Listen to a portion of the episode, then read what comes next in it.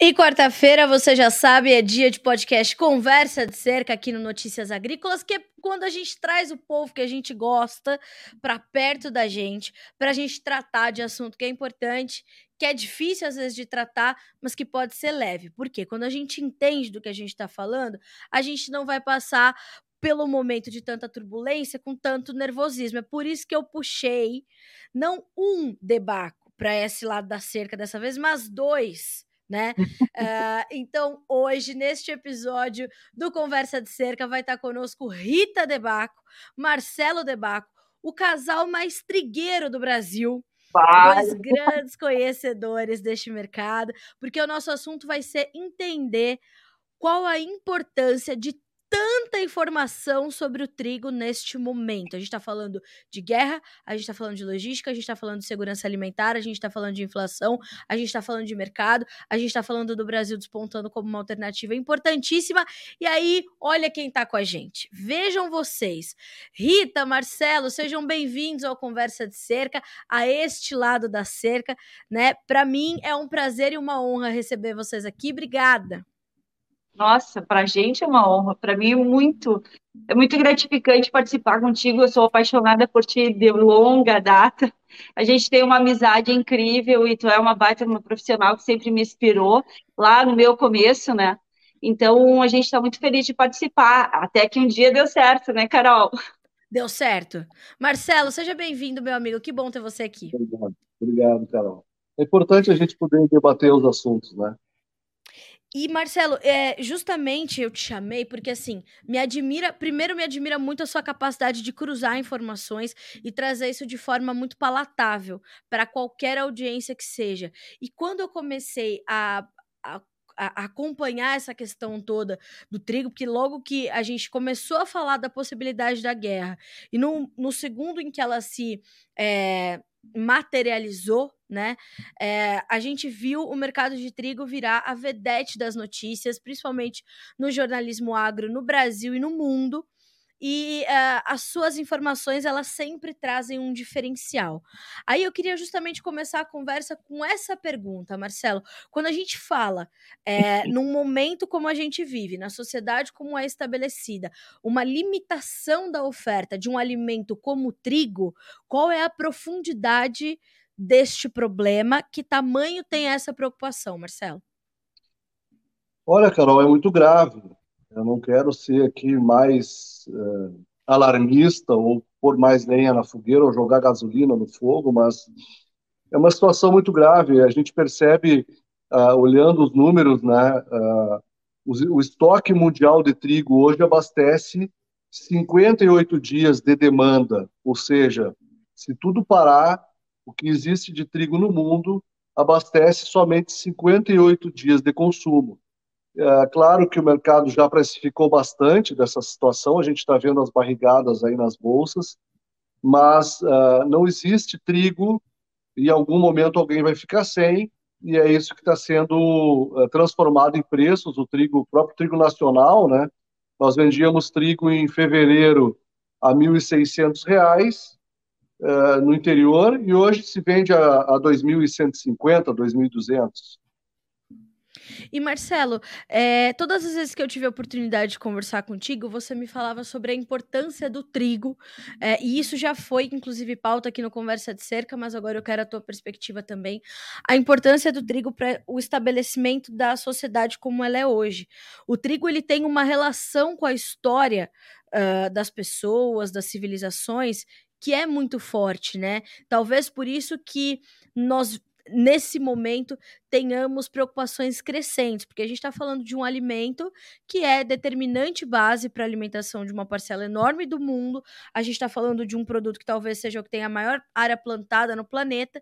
Quer dizer, a gente está falando de um componente da alimentação humana e da alimentação de animais que vão virar comida de gente que é muito sério. A gente está falando de um de um grão que é ouro para o mundo, né, Marcelo? É, e tem outro fator, né, Carol, que a gente percebe. Enquanto a gente falava é, é, milho e trigo, é, milho e soja e trigo, era um mundo. Aí, quando a gente começou a falar em biodiesel, etanol, nós estamos falando é, de um, um, queimar alimento, nada contra isso, não existe nenhuma apologia aqui ao algum tipo de ostracismo ou uh, se abandone uh, métodos alternativos de energia, mas essa, esse uso alternativo do milho tirou milhões de toneladas de milho do mercado da ração animal e automaticamente o trigo que sempre tinha até 2019 uma produção superior à demanda começou uh, então a ser olhado como oportunidade para essa indústria de ração. Os estoques mundiais também de trigo, o pessoal olhava para o trigo, tem trigo no hemisfério norte, tem trigo no hemisfério sul, tem trigo na China, tem trigo nos Estados Unidos, tem trigo na Austrália, na Argentina, quer dizer, teoricamente, estava tudo combinado de que em algum momento, em alguma das estações do ano, alguém estaria produzindo trigo para tapar o buraco do mercado. Mas ninguém tinha combinado isso com o clima, e essa situação climática é, que nós vivemos para todos os cereais, né, são produzidos embaixo do céu, né, sem nenhuma garantia climática, acabou ficando pior a situação no momento que o trigo foi drenado muito rapidamente para o consumo animal e mais recentemente também para a produção de etanol. E Marcelo, é, o mercado teve alguma sinalização de que poderia passar por esse momento, por um momento onde os estoques globais atendem 58 dias de demanda, ou os sinais eram completamente contrários e foi a guerra que fez é, é, todo esse quadro mundial de oferta e demanda ter essa, essa revisão completa e a gente ter que encarar um mundo completamente desconhecido, que é esse mundo com essa oferta limitada de trigo. Faz sentido para ti o que a gente está vivendo? Não, na verdade, Carol, em outubro do ano passado, e até antes, eu não me lembro aí quando foi antes, mas eu já enviava mensagens para o pessoal de estatística, tanto do S-Suite quanto do USDA, e também para a Conab, para outras pessoas mais inteligentes do que eu, perguntando exatamente que eu percebia essa inclinação da curva de abastecimento do trigo, essa perda de estabilidade do abastecimento de trigo mundial, mesmo sem a existência da guerra. Né? Já existia uma tendência, a gente percebia pelo clima, e isso vem vindo desde a época que a Austrália teve aquela seca fortíssima, produziu muito pouco trigo, depois nós tivemos também a situação da Argentina, também teve seca, o clima americano não vem sendo favorável, o plantio da, do inverno 2019 20, depois 20 para 21 também teve problema climático de seca. Então, nós, a gente vem é, deixando de acumular estoques é, por menores sobras, considerando só consumo humano. E aí, 2019, se tu olhar maio de 2019, a China não aparecia nem como o décimo maior importador mundial de trigo, e de repente, em julho de 2019, ela aparece como terceiro importador mundial, porque Exato. eles tiveram chuvas excessivas, perderam estoques, usaram estoques de trigo para ração, apostando contra o mercado de milho americano, ucraniano e brasileiro, apostando que as produções desses países poderiam retornar os preços históricos de milho. Então, é, todo essa, esse jogo que aconteceu de estratégia de abastecimento é, não levou em consideração o risco de desabastecimento de trigo, ou se levou, foi, é, vamos dizer, um risco calculado, o pessoal esperava por isso. E a, e a, própria precificação do mercado, né, Carol, se tu olhar, nós tínhamos aí o trigo a 8,64, e hoje o trigo bateu, eh, hoje não, mas chegou a bater 13 centavos de dólar o bushel. Então, o próprio mercado todo, de uma forma generalizada, esperou até o último minuto para puxar a corda, né? Então, realmente o paraquedas é pequeno, o corpo é grande, o impacto também é bem desastroso. E antes de eu passar a palavra para Rita, eu queria é, é, entender o seguinte, Marcela. A gente tem esses preços recordes sendo testados, o que teoricamente teriam que fazer um papel de tentar conter a demanda. Me parece que isso também não está acontecendo, porque os grandes compradores estão tentando vir ao mercado para tentar garantir o seu abastecimento, né? Claro, é, essa questão de conter demanda, ele tem uma lógica é, para um produto que rapidamente substitui por outro. Então, é, em economia, vamos dizer, seria a elasticidade da demanda, né? Ela opta por outro produto. Só que não existe, nós criamos uma, uma dependência, a alimentação ocidental, né? Ela tem uma dependência muito grande é, do trigo, até porque a gente percebe no crescimento, no desenvolvimento da humanidade e o desempenho da humanidade, especialmente no velho mundo, ela perseguia o plantio de trigo, então onde se semeava trigo cresciam as populações, e aqui na, na, nas Américas, uh, os ameríndios, né, as populações anteriores à chegada dos europeus, perseguiam o milho. E os dois produtos entraram em colapso eh, entre a demanda, a oferta e demanda, e isso não era uma situação previsível, é muito difícil substituir eh, um pão por exemplo, feito de trigo, por outro alimento que tem as mesmas características é, de sabor e ergonolépticas né, e, e, físicas que a gente pode observar na demanda. Então, a demanda ela persegue aquilo que ela está culturalmente acostumada a fazer, é, como, por exemplo, a gente falar, ah, a proteína, a carne suína subiu muito, eu vou consumir proteína de soja. Até Sim. pode ser, mas não é todo mundo que vai absorver isso. Então, essa realmente é uma situação muito difícil de se trancar somente com preço, até porque nós tivemos migração de demanda é, de países que não eram. Se tem o exemplo da China, mas, por exemplo, o próprio Egito tinha uma expectativa de produzir é, 12 milhões de toneladas de trigo e vai produzir 9. Então, toda essa demanda do, do Oriente Médio, dos países do norte da África, é, que teoricamente estaria sendo abastecido por uma safra própria, deixou de ser abastecido. Foi tudo muito rápido, muito pouco pro, projetado, programado, até porque o crescimento da demanda foi numa escala bem mais progressiva do que da produção, justamente por causa do clima. Tá. Rita, você é uma, uma, uma, profissional que vive muito o mercado. E quando eu falo vive o mercado, é tem essa troca com uh, os teus, os teus, as tuas pontas ali, compradores e vendedores, produtores, tradings, cerealistas, e você, é, você cria justamente esses, esses laços para efetivar bons negócios, para garantir oportunidades e que seja bom para todos, né? O, o, importante é a gente realmente fazer o mercado girar.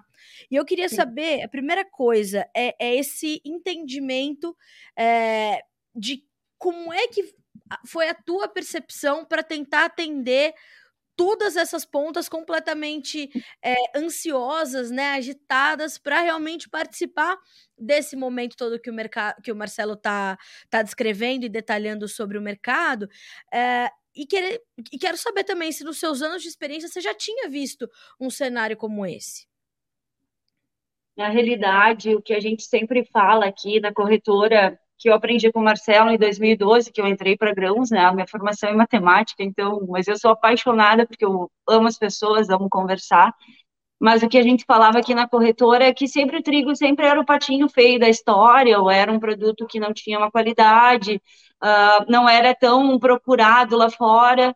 E nos últimos anos o que a gente tem visto é que a gente tem qualidade sim, tanto que o Marcelo fez vários cursos de, de panificação até para mostrar que o trigo gaúcho dá pão sim, não precisa misturar trigo argentino. Então essas falas todas a gente vem trabalhando ao longo do tempo e o que, que a gente vê hoje? Que o trigo, até inclusive a gente comenta com os nossos parceiros comerciais que hoje o trigo sim é a bola da vez, é o grão de ouro, nós não tivemos uma boa safra de soja aqui essa, esse ano, e um, os produtores estão investindo muito é, e, e, ampliando áreas aqui no Rio Grande do Sul e certamente ao longo do Paraná e outros estados também que plantam trigo, né? Mas Rio Grande do Sul é o nosso foco aqui principal em termos de acompanhamento de lavoura. E o que a gente vê é que eles estão buscando, sim, ampliar esse espaço, ampliar essa plantação, é, fazer com que retorne o financeiro para eles, para dentro de casa, já que o trigo está num momento excepcional nunca visto antes. Claro, a gente sempre preza também pela qualidade, é o que a gente vem buscando a cada ano. As pesquisas, principalmente da Embrapa, que a gente participa bastante, é, eles estão trabalhando muito na qualidade do trigo, na qualidade do grão, então a gente tem que valorizar isso. A questão de preço, é como eu disse até hoje para, para alguns clientes, a gente tem a obrigação no mercado, claro, nós vivemos disso, somos profissionais corretores de grãos, né, mas nós, nós fazemos a intermediação. Isso significa que tem que ficar bom para os dois lados, né? Então, o vendedor hoje, o que, que a gente disse? Não vende. Hoje a gente não tem condições de vender. Por mais que a gente tenha a questão do dólar que está retomando, o mercado baixou um pouco. Né? Então, a gente perdeu aí uma semana, uma semana e meia, a gente perdeu 100 reais na tonelada, é, em função da queda da Bolsa. Né? Então, segura, porque, como diz o Marcelo, nas análises que ele faz, que o Marcelo é o Google ambulante online que a gente tem aqui, né? É. ele, sabe, ele sabe muita coisa. Então, ele, sete da manhã, já está fazendo análise de mercado. Meu Deus, mas tudo bem. Ele ama o que faz também. Aí, o que, que a gente diz? Nessas análises que ele faz, é que para setembro a gente vai ter nova safra, apenas, tá? Então, uh, o que, que a gente diz? Claro, eu não posso jogar contra o nosso trabalho, mas a gente também não pode fazer, fechar os olhos, não, eu, eu quero fazer a minha parte e não me preocupo com o próximo. Não, a gente tem essa visão. Né? A gente nunca obriga as pessoas a fazerem a, os seus negócios, o, o cliente final, o vendedor, é que sabe que é melhor para ele na sua comercialização, a gente simplesmente identifica, aponta que é um bom momento, né? Quando a gente fala que, que bolsa está é, tá positivo e dólar para cima, a gente sempre tem que fazer, fixar alguma coisa para que a gente tenha uma boa média. Ou quando os preços estão muito bons, maravilhosos, que nem a gente estava aí para safra nova a 2 e uh, 2,200, 2,250 Rio Grande, hoje Sim. a gente está em 1930, 1940, 1950. É, é, é, muito dinheiro perdido num espaço curto de tempo. A gente não pode pensar em apostar, vamos apostar, vamos apostar lá para frente. Não, a gente tem que ter pé no chão. Como a gente fala também para os cerealistas e, e cooperativas, a gente só vai fazer futuro se a gente tiver outra ponta amarrada. Se a gente já fechou com o produtor, se já foi bom para o produtor, então tá, beleza, vamos fazer, vamos fixar. Agora, se não tem nada vendido, não tem nada comercializado, não faz lá na frente. A gente não sabe o que vai ser. Entende? Pode, pode ter um, um rompimento maior de valores, então a gente tem esse compromisso. É, por mais que a gente viva disso, deixo claro isso, a gente não, não, não tem o direito de estimular uma coisa errada, uh, no vendedor, porque ele, ele é só isso que ele tem. Ele vive de clima, ele vive de lavoura, ele vive disso. E nós vivemos da comercialização, mas de uma forma correta, como a gente tipo, eu sempre gosto de deitar à noite e dormir tranquila. Né? E claro. é a visão que a gente tem da corretora. E é, e é interessante a gente trazer isso, porque uh, eu acho que o produtor, é, primeiro que eu tenho conversado com alguns profissionais que falam muito isso, né? Hoje o produtor rural ele é mais um empresário rural do que só um produtor. E ter Sim. um profissional ao lado dele na hora de tomar essas decisões de comercialização é determinante, Rita, porque é, por mais que ele vá buscar educação financeira, que ele vá buscar é, é, se especializar, e é importante que ele faça isso, que ele tenha este entendimento de como é que o mercado se forma e como é que a gestão dele está aplicada para fazer esses negócios, ter um profissional que o cara é um vendedor de trigo. Tá todo mundo querendo trigo. Uma pessoa como a Rita, uma pessoa como o Marcelo vai trazer para ele essas oportunidades e falar para ele, ó, não aposte tanto para adiante, porque o mercado é completamente incerto, tá completamente volátil, é ano de eleição, vai pesar no câmbio. Então acho que é, nada mais é do que uma tradução e um alinhamento de informações que vão resultar naturalmente em opções e tomar decisão para o produtor vai ficar menos complexo, menos difícil, né? Tu sabe, Carol, que eu acho que foi final de fevereiro, não recordo, nós tivemos uma situação de que os preços começaram a subir muito intensamente, assim, e aí os produtores e os cerealistas e toda a nossa cadeia, né, de, de clientes, nossa, eu quero fazer e tal. E aí o Marcelo foi para a ponta do lápis, a gente foi fazer uma análise, não, mas só um pouquinho. Esse preço poderia ser 100 reais a mais na tonelada. Isso vai acontecer. Isso vai acontecer nos próximos dias. Aí, o que, que eu fiz? Peguei e fiz um texto, porque nós temos nossos grupos de eh, lista de transmissão e grupos que a gente participa. Eu disse, olha, estou jogando contra o nosso time, mas eu preciso informar vocês que não é momento de venda essa semana. Esses preços vão ter que melhorar porque a ponta, o outro lado tem tanta tantos de gordura ainda para poder pagar. E aí, tipo, algumas pessoas voltaram assim, nossa, mas que posição é essa? É a posição que a gente se sente correto de fazer, porque ali na frente, do, dias depois, realmente teve 100 reais a mais na tonelada, porque era o que estava segurando, entendeu? Dava para pagar naquele momento, mas ficaram segurando, e quando viram que, que o vendedor trancou, trancou, fechou a cerca aí, né? Não, daqui não sai da tal preço. E aí aconteceu que realmente chegaram no preço que a gente tinha previsto. Marcelo, isso é, é uma condição é, que pode ser mais recorrente diante do que você está vendo. Aí também quero que você é, coloque a tua experiência agora de vivência desse mercado de trigo é, e principalmente essa, essa visão mais macro que você tem do quadro, é, este comportamento do mercado muito agitado, muito volátil, é, essas perdas e ganhos de dinheiro é, muito frequentes e muito intensas, ela pode, ela, elas podem ser mais recorrentes e mais frequentes enquanto durar essa guerra, ou o mercado vai ter uma hora que vai se esgotar, vai se estrangular e dizer, não, Agora a gente vai trabalhar com o que a gente tem e vamos ter que manter uma estabilidade nos preços para poder fazer o mundo girar. É, qual que é o seu sentimento a partir desse quadro? Entendemos o que aconteceu, entendemos o que está vigente agora. O que, que você espera, Marcelo? Olha, Carol, o que eu vejo assim, é, depois da guerra, depois do dia 24 lá de, de fevereiro, se não me engano, quando começou a, começaram os ataques, né? É, até agora, é, os americanos perderam trigo, produtividade foi pela seca. O plantio de primavera está atrasado tanto nos Estados Unidos quanto na Europa, ou seja, todo o hemisfério norte está passando por um atraso.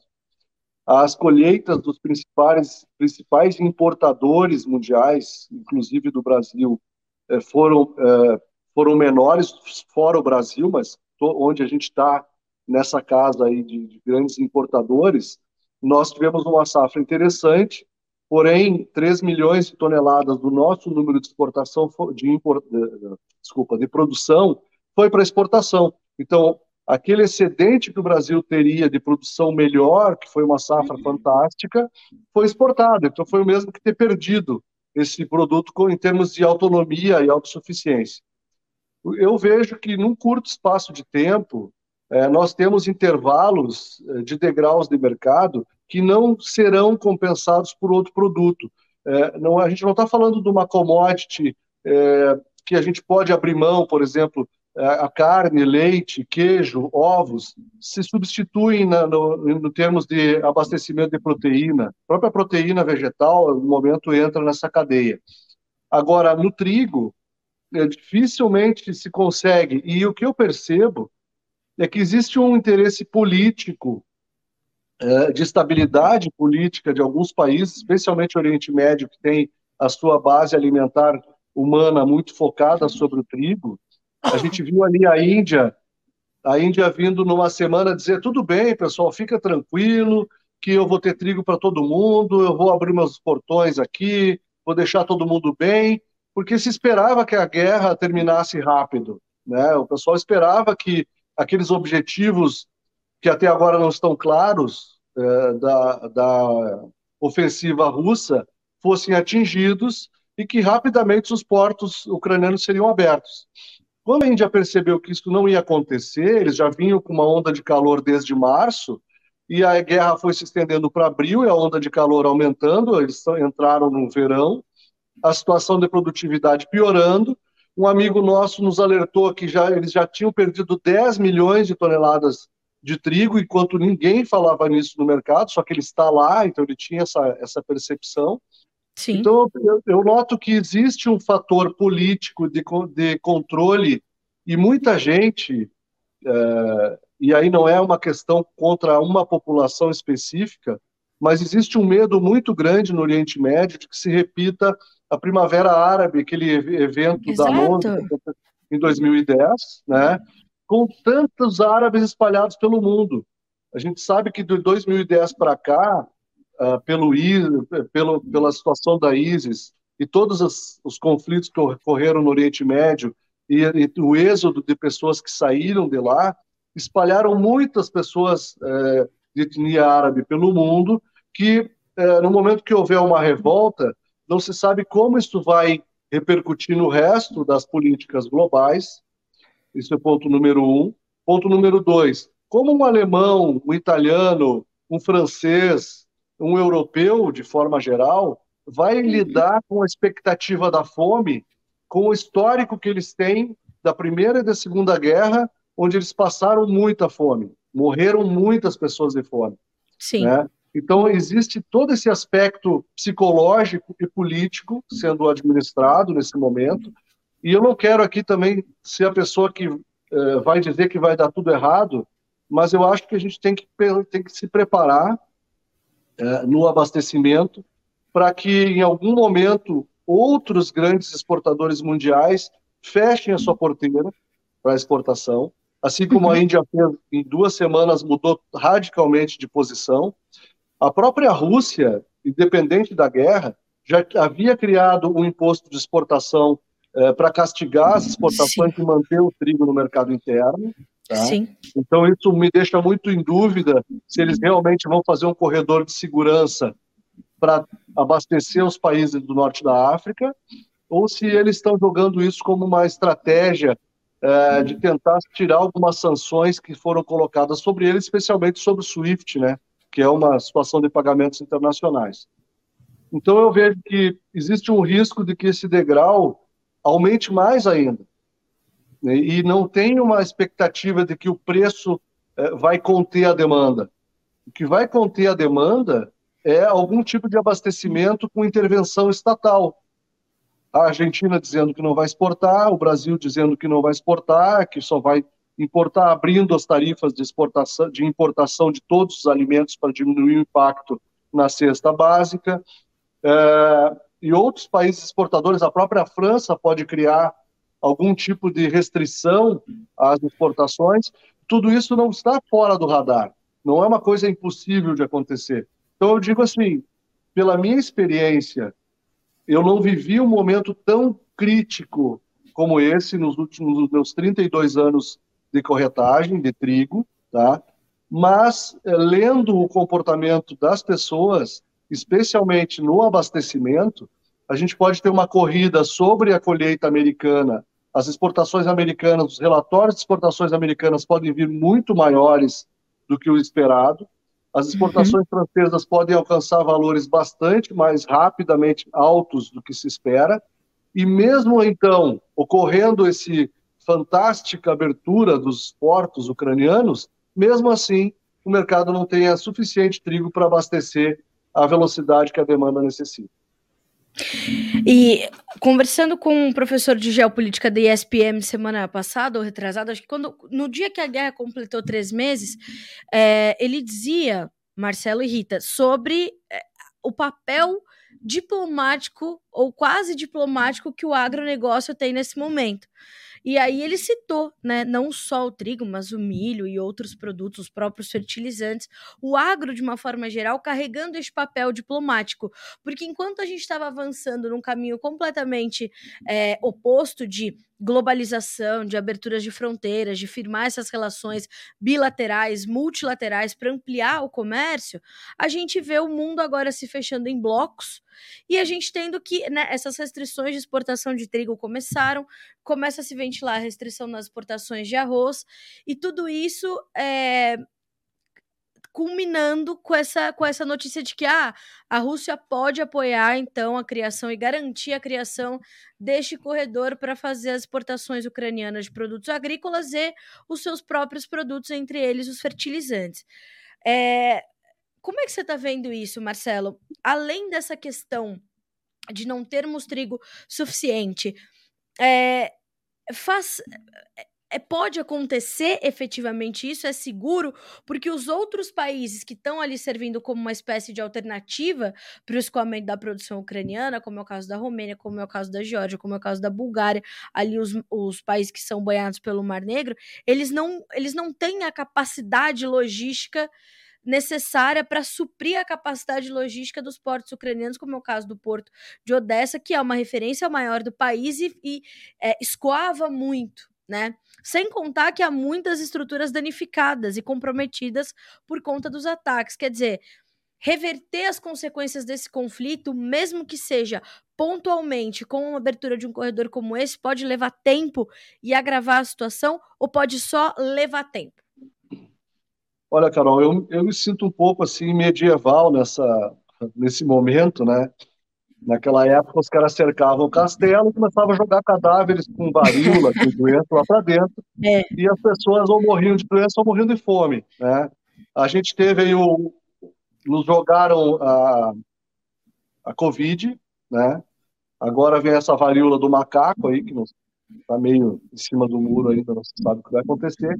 Mas imediatamente vem esse cerco medieval da fome, que a gente está dizendo que a culpa é da Rússia, da Ucrânia e da falta, mas na verdade já vinha é, essa, esse descompasso de, de produção e de demanda já vinha acumulando déficit.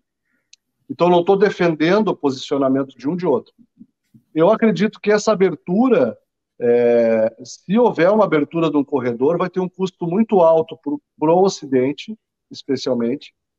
É, é, vão ter que ser derrubadas algumas sanções importantes. Até agora não, até agora a Rússia não disse o que ela quer. Ela disse que pode se interessar em fazer, porque Sim. eles querem ver como eles querem ver os números de safra de produtividade americanos e europeus para se posicionar estrategicamente como o que eles vão exigir em troca disso, né?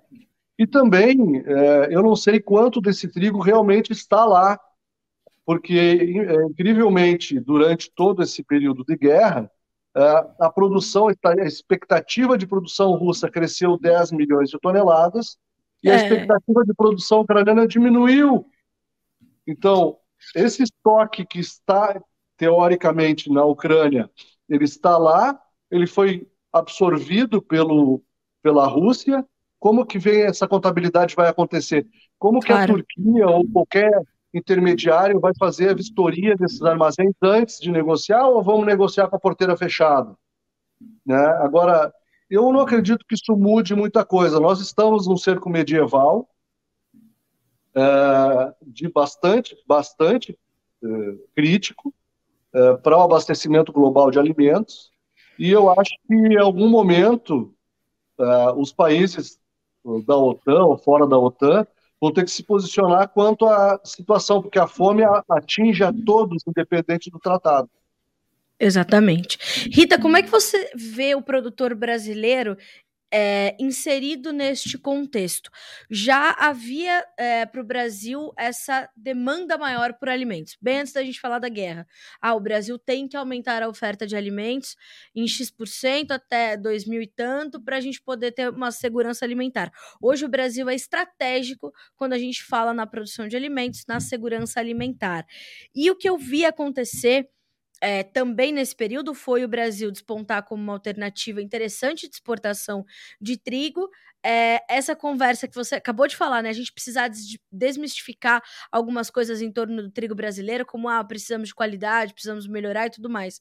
E a gente viu um incentivo ao aumento de área, um incentivo do produtor a olhar um pouco mais para o trigo. Como é que você vê o produtor brasileiro inserido nesse contexto e como é que ele está se sentindo? O produtor de trigo hoje está estimulado aqui no Brasil, ou tudo isso que está acontecendo dá um certo gás para ele, mas com, com bastante cautela ainda? Na realidade, a gente vê ainda um pouco de cautela, porque nós temos é, algumas questões do trigo, sempre o passado conta, né? A gente tem que observar a questão da qualidade.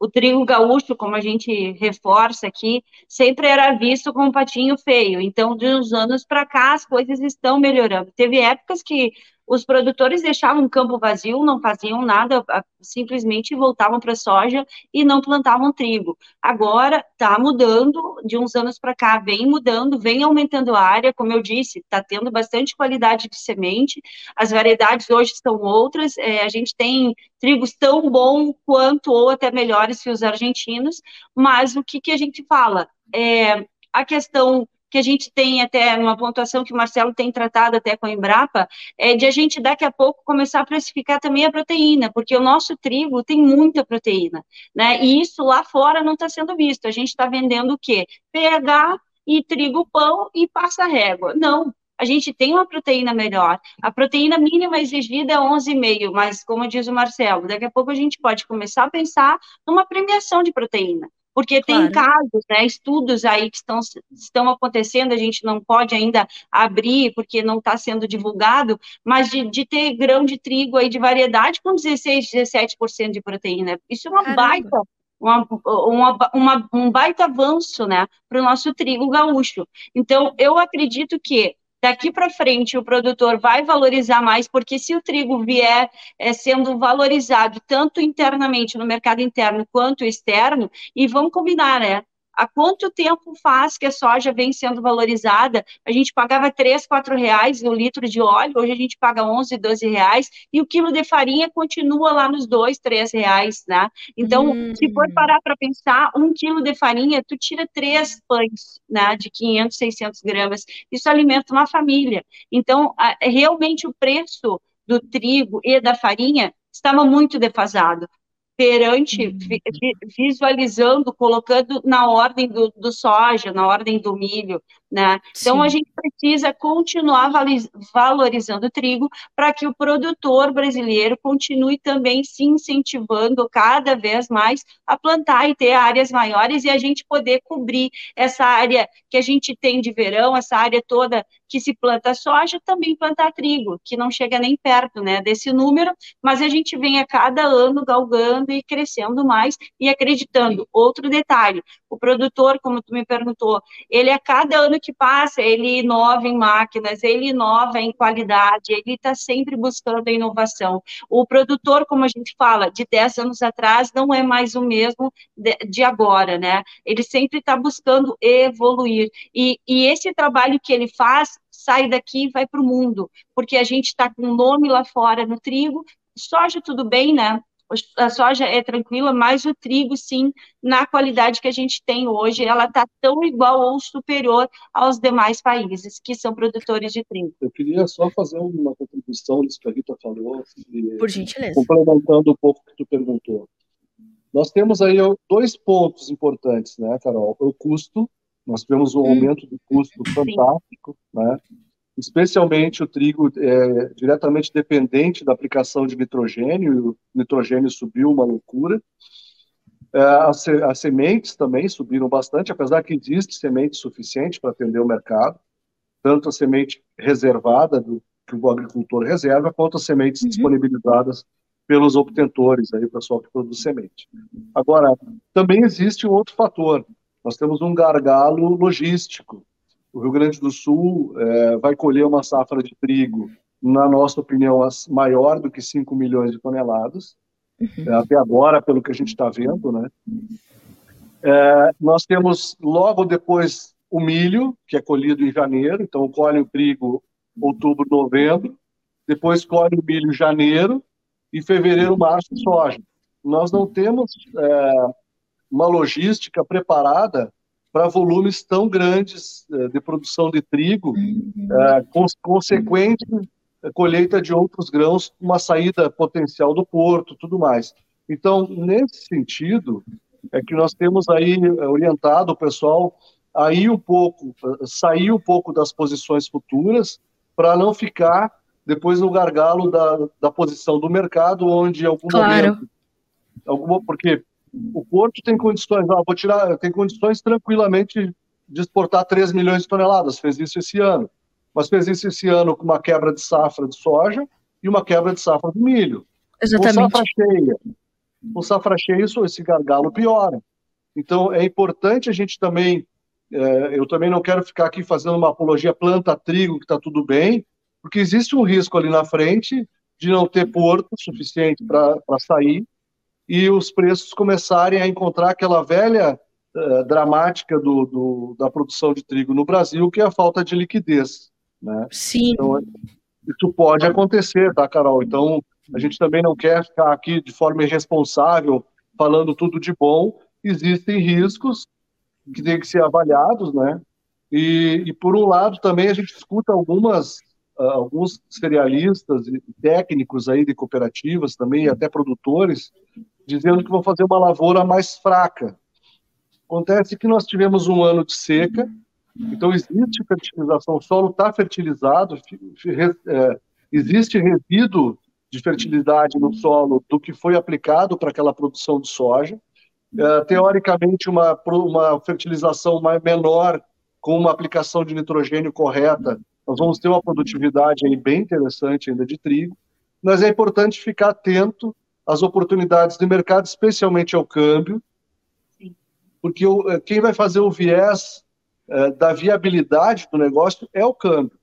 O custo de, de, de produção já está feito. Quem vai fazer lavoura de trigo já comprou o que precisava para fazer a sua cultura.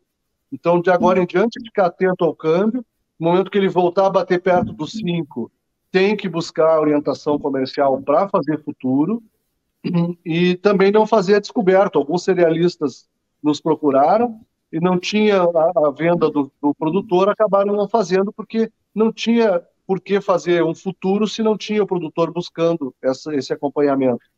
Sim. Então é, é, bem mais complexo quando a gente fala da realidade do, do agricultor, do cerealista, da cooperativa, e quando a gente fala do mercado mundial, parece que está tudo resolvido. Mas não, não está resolvido. A gente pode encontrar uma situação particular ali no final do ano, na colheita, é um pouco curiosa. E Rita e Marcelo, eu imagino que vocês tenham visto essa, esse momento também, que já foi um, um problema, esse que o Marcelo acabou de pontuar, é, dessa falta de liquidez, isso já aconteceu no, no milho, por exemplo né? Nós tínhamos é, produção cheia, preços baixíssimos, preços altos num ano de produção quebrada quando o produtor não tinha milho para vender. Quer dizer, essa expansão da cultura do trigo, portanto, ela principalmente porque a gente tem muitos concorrentes, né? Todo em anos normais, em tempos de normalidade, a gente tem sempre alguém colhendo trigo no mundo, né? Então, uh, essa expansão da cultura uh, ela vai precisar, portanto, de planejamento e justamente essa certa cautela, né? É. Sabe que no caso do milho é bem, é bem clássico, né? A gente via o milho, até o milho transgênico, nós tínhamos um problema, e, e depois com os, a, a, ampliação dos portos do Arco Norte, começou a não fazer sentido trazer milho do Mato Grosso para o Rio Grande do Sul, Santa Catarina, e aí os preços explodiram aqui localmente e fizeram uhum. esses números que a gente viu. No trigo não vai ser diferente. Se o trigo não ganhar o cerrado, se nós não espalharmos o trigo pelo território nacional, nós vamos continuar tendo esse gargalo, porque, fazendo só uma comparação bem simples, é, em 2010 nós produzimos 10 milhões de toneladas de soja e o porto tinha um tamanho. Agora nós produzimos 23 milhões de toneladas de soja e o porto continua do mesmo tamanho. Então o Rio Grande do Sul tem um gargalo portuário tem um gargalo logístico, e mesmo mais um porto aqui resolve por dois, três anos o problema. Depois vai ter de novo problema de gargalo. Então, os portos de Santa Catarina começaram a ser reativados, alguns portos até, porque existe essa deficiência no Rio Grande do Sul. Mas é importante que a gente perceba que existe uma janela para o Brasil abastecer de trigo, existe uma oportunidade desse trigo transgênico que foi já liberado e que algumas entidades já se manifestam favoráveis ao uso do trigo, da farinha de trigo transgênico na produção de biscoitos e massas. Então, esse, esse, essa realidade ela vai fazer a diferença entre o mundo com fome e o mundo sem fome. Não é uma questão é, de dialética ou de retórica. A fome ela é estomacal. Ela, é. ela emburrece a pessoa. Então, se nós esperarmos ficar burros para aceitar o trigo transgênico, vai ser tarde demais para fazer qualquer controle, qualquer crescimento. Então, nós temos que planejar isso, e eu acho que o Brasil tem uma importância muito grande, uma oportunidade muito grande de crescer. E também outra coisa, Carol, que eu queria só pontuar. Há poucos meses, a gente via aquelas campanhas é, europeias e algumas pessoas dizendo: ah, não vou comprar produto brasileiro porque o desmatamento, porque não sei o que, aquela conversa mole, né? agora eles estão com fome. Né? Então, vão optar pelo quê? É. Eles, querem, eles, querem, uma embalagem com uma, uma poesia ou eles querem uma embalagem com comida? É. Exatamente. E, e, e, é aquilo, né? É, a, essa sim é uma guerra retórica, é uma guerra de dialética, né? E, e que a gente, assim, é, facilmente consegue ganhar, porque os argumentos estão todos aí, os números estão todos aí, e eu acho que dessa forma a gente consegue amarrar muito bem essa conversa e, e trazer um cenário muito completo, né, com, com essa vivência do, do, do, dia a dia do mercado que tem a Rita, uma pessoa que está ali, né, ouvindo várias pessoas, ouvindo essas pontas, e para mim isso faz diferença. Quando você fala com um corretor experiente ou com um corretor que não atende a todas essas pontas, é uma visão completamente diferente. E a Rita tem esse portfólio enorme. O Marcelo, como a Rita mesmo falou, né, é um Google que anda. Então, senhoras e senhores, ah, como é que é composta a planta do guaco. Liga para o Marcelo Debaco. É simples de resolver. Né? Não precisa você ir para o Google, não. Ou liga para mim, eu pergunto para vocês, para o Marcelo, porque realmente o cara entende demais. Isso é que ele está falando de trigo, tá? Agora, senta, senta numa mesa de bar com o Marcelo Debaco. É uma experiência única, senhoras e senhores. Fora que cozinha, a Rita cozinha. Ali, ali na família Debaco é complicado. Você vai ali, você fica. Fiquei uma semana na casa deste gentil casal. Senhoras e senhores, eu tive uma experiência incrível. Me levaram para andar o Rio Grande do Sul inteiro, me ensinaram o tempo todo, com muita generosidade, com muito carinho. E por isso que vocês viram, né, que aqui a gente conversa como se a gente realmente estivesse em casa cada um de um lado da cerca tomando um cafezinho. Então, Rita, gente... Marcela, pois não, por favor. Precisa, eu preciso fazer um comentário que hum, eu já te digo sempre, né? Eu sou muito tua fã, mas quando a gente ficou uma semana aqui contigo e a gente viajou Rio Grande do Sul e a gente fez aqueles 13 mil quilômetros e a gente pegou aquele frio danado, pessoal, vocês não vão acreditar, mas a Carol parava uh, no meio da, da rua, assim, no meio do nada, às vezes, um grau de frio, porque ela veio para cá, eu acho que foi no mês de junho também, e ela dizia assim, para aqui, para aqui, que eu preciso entrar ao vivo, o João tá me chamando, Daniel, ela entrava, ela batia dente, mas quando ela entrava ao vivo, era de uma elegância, uma sabedoria, e eu pensava, onde é que ela botou o papel? Cadê o papel? Cadê a anotação do que ela está falando? Ela chegava e debulhava, falava todas as coisas assim que pediam para ela na hora. É uma excelente profissional, sou assim realmente apaixonada pelo teu trabalho, a tua facilidade de se expressar, de, de capturar as coisas e compilar de uma forma tão fácil para que o produtor, para que todas as pessoas consigam compreender facilmente. Eu realmente desejo, espero que tu continue sempre com muito sucesso e muita luz. E eu te amo. Ai, eu te amo também. Aqui, ó, já é por isso eu falo, conversa de cerca tem outro nome melhor para esse podcast? Não tem, porque aqui, ó, a gente tá em casa, a gente tá em casa. Por isso eu falo para vocês, o Conversa de Cerca, ele é um, ele é um podcast que foi criado para justamente a gente conversar, debater as ideias, trazer soluções e fazer esses alertas para o produtor, né? A Rita trouxe toda essa perspectiva positiva, inclusive do âmbito da tecnologia. Aí vem o Marcelo dizendo, ó, oh, mas tenha cuidado com isso, com aquilo. E por que que eu tenho essa facilidade em levar isso para vocês, porque eu tenho mentores, eu sempre falo sobre os meus mentores neste podcast. E o Marcelo e a Rita são dois dos meus principais mentores. O que eu sei hoje é, sobre esse mercado passa muito pela minha vivência com eles dois. São dois amigos pessoais, mas são dois, duas grandes referências para mim.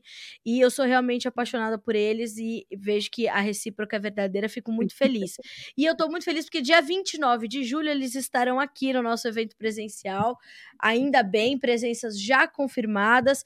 E a gente tá muito feliz com isso também, viu? A gente vai ficar muito feliz de comemorar o Dia do Agricultor com vocês. Então, vou fazer um pedido. Vocês que conhecem um montão de produtores, digam para eles participarem da melhor, do prêmio A Melhor História de um Agricultor. Incentivem esses produtores de trigo a contar suas histórias, Marcelo e Rita. Claro, claro. Especialmente o trigo, né? Aqui no estado, o trigo foi responsável por mecanizar a agricultura. Quem mecanizou a agricultura é, do Rio Grande do Sul e fez com que o agricultor gaúcho é, dominasse o Brasil, onde tem agricultura, tem um gaúcho que começou lá, foi justamente, justamente o trigo, né? que começou, que foi o começo disso tudo, é, e outras culturas depois foram ganhando espaço, mas eu acho que tem bastante cases aqui de sucesso, bastante pessoas que são de famílias que passaram por todas as dificuldades que a agricultura apresentou. E também queria só fazer uma referência importante, né, cara? Hoje tudo parece plumas e paetês, né? Parece tudo que é o globo dourado e tal, o agro isso, o agro aquilo, é. mas muita gente é, deu a vida por, esse, por essa atividade. É, ela era uma atividade miserável, triste, até poucos anos. Nós tivemos um evento aí de um governo que tomou é, a vida de muita gente com 86% de aumento da dívida de um dia para o outro nós tínhamos a inflação cavalar, nós tínhamos custos, uh, valorização baixa, uh, todas as dificuldades que a agricultura, a agricultura enfrentou, né? E são cases hoje de sucesso quem permaneceu na atividade e quem foi para outros estados desbravar essa realidade aí do país uh, continental, né? verticalmente posicionado sobre o eixo terrestre, diferente de, de outros tantos, né, e enfrentando todas as dificuldades é, de que o país era o novo mundo, de que só tinha índio, e que não ia dar certo, e mesmo os brasileiros às vezes fazem esse contra-serviço, né, esse desserviço, mas a gente está aí é, sempre de braços abertos, né, Carol, e, e, a gente fica muito contente de ver que isso está mudando e que as pessoas Sim. se prepararam para enfrentar isso e para ter essa, esse ganho mundial a gente trabalhou bastante, nós não vamos perder essa oportunidade. Eu acho que o Brasil, daqui para frente, é a, a próxima potência global aí para que vai aparecer despontar. Com certeza. Marcelo, antes de eu me despedir de ti, eu queria só que você me ajudasse a responder essa pergunta do Paulo Costa Ebsen. Ebsen.